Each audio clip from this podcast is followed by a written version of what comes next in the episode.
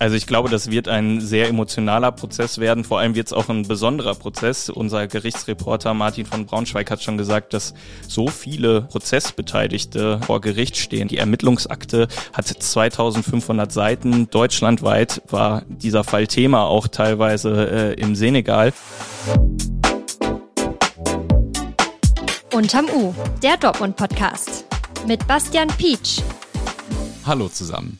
Heute geht es um einen Polizeieinsatz in der Dortmunder Nordstadt, der im August 2022 bundesweit Wellen geschlagen hat.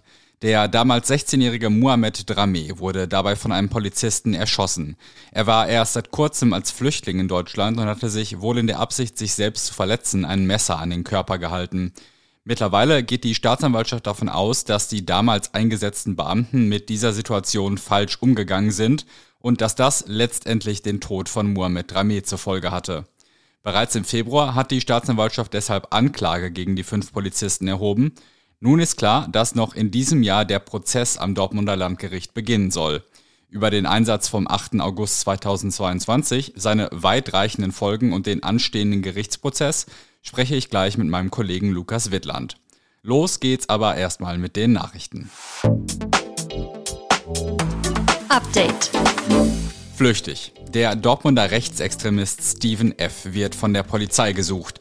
Er sollte eigentlich am 17. November eine Haftstrafe antreten. Er sei jedoch an seiner Wohnadresse nicht angetroffen worden, so die Dortmunder Staatsanwaltschaft. Steven F. wurde unter anderem wegen gefährlicher Körperverletzung, Betrug und Beleidigung zu zwei Jahren und vier Monaten Haft verurteilt. Die Polizei hat ihn nun zur Fahndung ausgeschrieben. Wohnungsmangel. In Dortmund wurden von Januar bis September 2023 viel weniger Baugenehmigungen für Wohnungen erteilt als im gleichen Zeitraum im Vorjahr. Um über 40 Prozent ist der Wohnungsbau eingebrochen. Gut 1000 Baugenehmigungen für Wohnungen wurden bis September erteilt. Das städtische Ziel für 2023 war eigentlich 2000 neue Wohnungen zu schaffen. Auch im Vergleich mit NRW schneidet Dortmund eher schlecht ab. Landesweit gab es einen Rückgang bei Baugenehmigungen um knapp 30 Prozent. Fachleute gehen davon aus, dass das mit den gestiegenen Baukosten und Zinsen zu tun hat.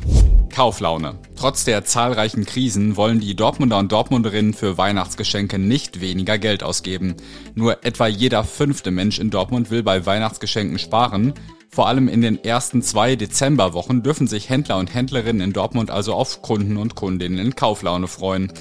Insbesondere Babyboomer geben pro Jahr im Schnitt über 800 Euro für Weihnachtsgeschenke aus.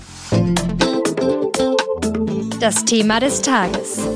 Am 19. Dezember beginnt am Dortmunder Landgericht der Prozess um die tödlichen Schüsse auf Mohamed Drameh. Angeklagt sind fünf Polizisten, die an einem Einsatz im August 2022 beteiligt waren. Mohamed Drameh wurde bei diesem Einsatz von einem der Beamten erschossen. Dieser muss sich nun wegen Totschlags verantworten, die vier übrigen Polizisten wegen gefährlicher Körperverletzung im Amt sowie Anstiftung dazu.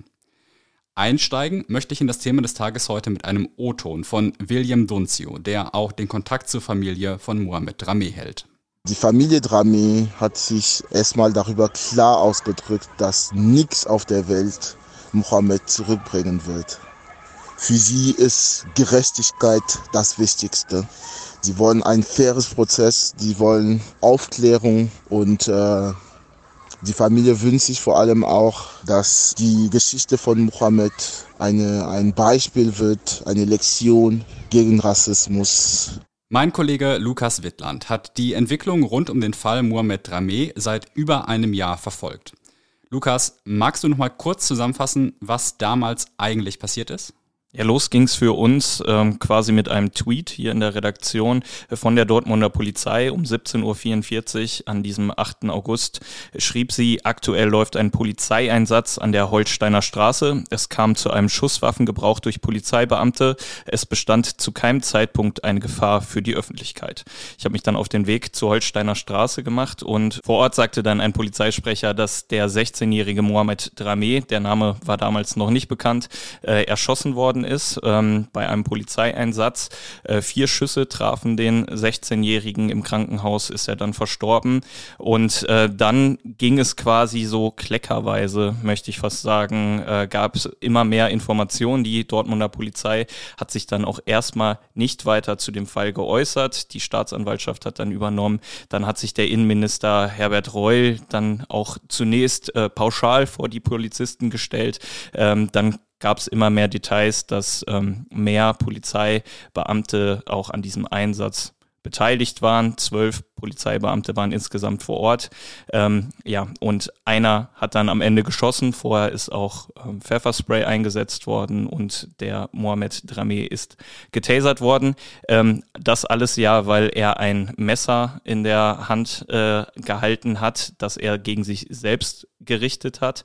Ähm, er hat sich wohl in einer psychischen Ausnahmesituation befunden und ähm, ja, die Polizeibeamten so heißt es, haben es dann halt als Gefahr gewertet und ähm, am Ende den 16-Jährigen dann erschossen.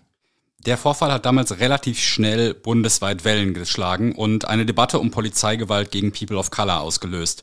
Ich habe dir auch dazu ein Auto mitgebracht von einer Nordstadtbewohnerin, aufgenommen, glaube ich, einen Tag nach den tödlichen Schüssen. Ich habe sonst nichts anderes gesehen außer Polizist, die Straße voll, alle mit Sachen und Waffen, als wäre da tausend Menschen, die auf den zugeht. Und das war ja nur halt ein Jugendlicher, mal wieder ein Jugendlicher.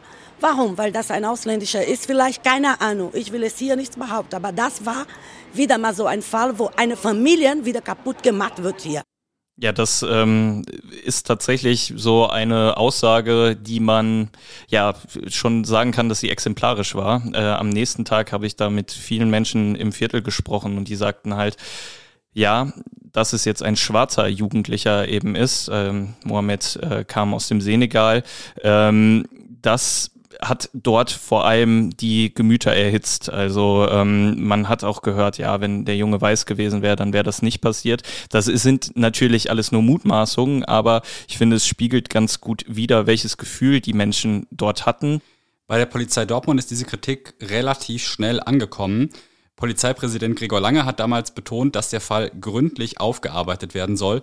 Auch da hören wir nochmal kurz rein. Es ist äh, ganz sicher so, dass es ein ureigenes Interesse meiner Behörde daran gibt, diesen Sachverhalt äh, lückenlos aufzuklären, um am Ende natürlich auch für die beteiligten Kollegen, für die äh, Familie, für die Angehörigen, für alle eigentlich, die äh, davon betroffen sind, Klarheit zu schaffen. Ähm, wir haben hier in der Behörde sehr schnell und zügig sofort die notwendigen disziplinarischen Verfahren eingeleitet. Wir haben, äh, den, äh, wir haben eine Suspendierung ähm, ausgeführt und haben andere Personen, vier weitere, in andere Bereiche umgesetzt. Also von daher, das Disziplinarverfahren läuft und wird äh, nach Abschluss des Strafverfahrens auch fortgesetzt. War für dich auch nach diesem Statement absehbar, dass der Fall irgendwann vor Gericht landen würde und dass es sogar um Totschlag gehen würde? Also, dass es um Totschlag gehen würde, da dieser Vorwurf beinhaltet ja eine Tötungsabsicht ähm, des Schützen. Ähm, hat, glaube ich, viele überrascht, als dann klar geworden ist, dass die Staatsanwaltschaft Anklage erhebt. Ähm, dass Anklage erhoben wird, gerade bei dem öffentlichen Druck, der geherrscht hat und auch der Forderung von Initiativen nach Gerechtigkeit und Aufklärung dieses Falls, ist, glaube ich, in gewisser Weise zwangsläufig. Also natürlich die Staatsanwaltschaft ähm, muss dann da eben auch ein, ein Verur eine Verurteilungschance sehen, ähm, sonst würde sie keine Anklage erheben und das hat eben auch der leitende äh, Oberstaatsanwalt relativ klar deutlich gemacht, dass er Bedenken hat, ob dieser Einsatz rechtmäßig war und ähm, Deswegen konnte man das schon ahnen, dass es eine Anklage geben wird. Äh, und ich glaube, es ist auch richtig, dass ein Gericht jetzt über diesen Einsatz urteilt. Im Februar hat die Staatsanwaltschaft dann tatsächlich Anklage erhoben. Magst du noch mal ein bisschen was dazu sagen, worauf die beruht und was das Gericht jetzt noch klären muss? Es sind ja fünf Polizeibeamte insgesamt jetzt angeklagt, äh, einmal wegen des Vorwurfs der Anstiftung zur gefährlichen Körperverletzung gegen den Einsatzleiter, gegen drei weitere Beamte, die gefährliche Körperverletzung wird ihnen vorgeworfen. Sie hatten eben Taser und Pfefferspray eingesetzt und dann eben ähm, der Vorwurf Totschlag gegen den äh, Polizeibeamten, der letztlich dann geschossen hat. Da wird das Gericht sicherlich klären müssen, inwiefern man ihm diese Tötungsabsicht auch nachweisen kann. Der Einsatz vom 8. August 2022 hat ja damals das ohnehin schon wackelige Vertrauen der migrantischen Community in der Nordstadt gegenüber der Polizei weiter erschüttert. Du hast dich zuletzt auch intensiv mit der Nordstadt beschäftigt. Wie spricht man denn dort aktuell über diesen Konflikt? Der Fall liegt ja mittlerweile fast 500 Tage zurück er ist vielleicht ein bisschen in den Hintergrund gerückt. Das Leben geht natürlich auch äh, so weiter, aber wenn man Leute darauf anspricht, dann merkt man schon, dass das immer noch ein Thema ist, das in der Nordstadt schwelt. Ähm, da sind natürlich viele Menschen, ähm, die äh, einen Migrationshintergrund haben, die dort leben.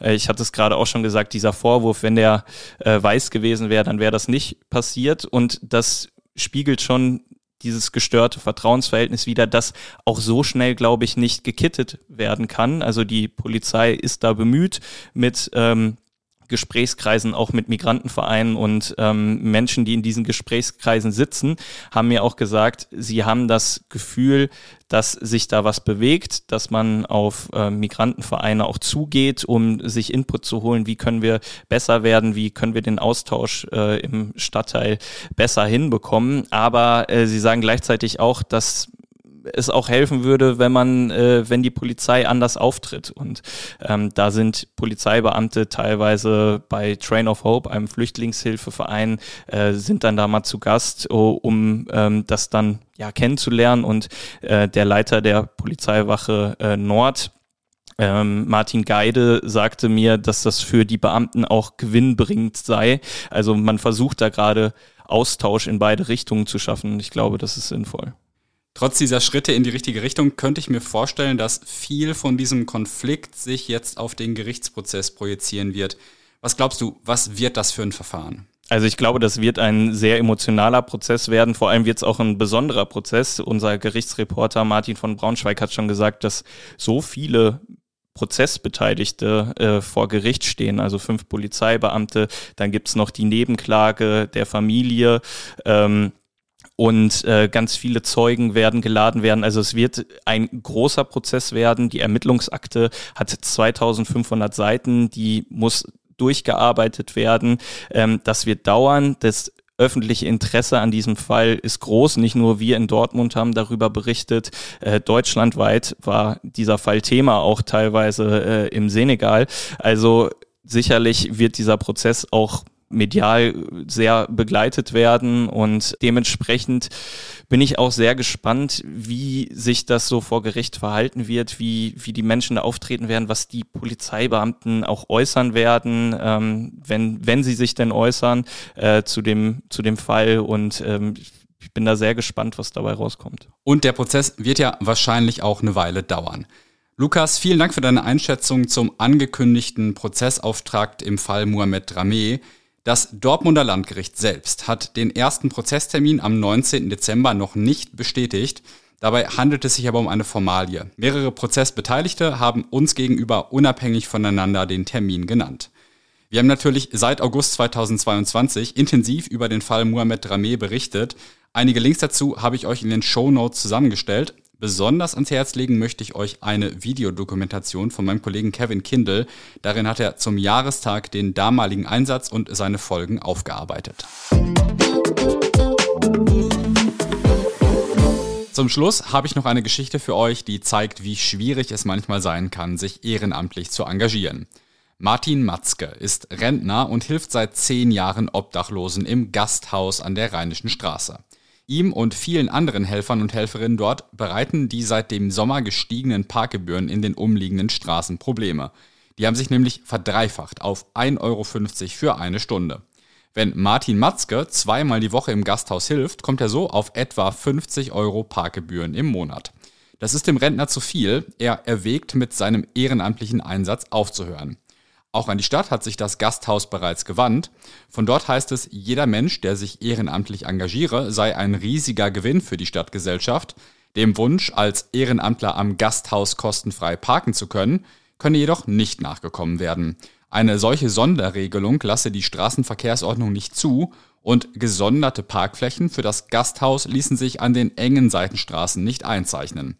Außerdem könne man dem Wunsch auch deshalb nicht nachkommen, weil man dann allen ehrenamtlich tätigen Menschen ein vergleichbares Angebot machen müsse. Genau das finde ich aber eigentlich eine kluge Idee. Kostenfreies Parken für Menschen, die sich ehrenamtlich engagieren, könnte doch ein toller Anreiz sein. Und dass deshalb plötzlich so viele Dortmunder und Dortmunderinnen ein Ehrenamt aufnehmen, dass der Stadt relevante Einnahmen wegbrechen, halte ich eher für unwahrscheinlich. Falls euch die Hintergründe dazu interessieren, findet ihr einen Link in den Show Notes. Da könnt ihr auch abstimmen, was ihr von der Idee haltet, dass Ehrenamtler kostenfrei parken dürfen. Außerdem möchte ich euch nochmal auf unseren Cyber-Deal hinweisen. Für 70 Euro könnt ihr aktuell ein Jahr lang alle Inhalte auf rn.de lesen. Damit spart ihr gegenüber dem normalen RN Plus Abo mehr als 60 Prozent. Und zusätzlich habt ihr die Chance, eines von 10 Paar In-Ear-Kopfhörern zu gewinnen. Einen Link zum Cyberdeal findet ihr ebenfalls in den Show Notes. Kommt gut ins Wochenende und wir hören uns morgen wieder.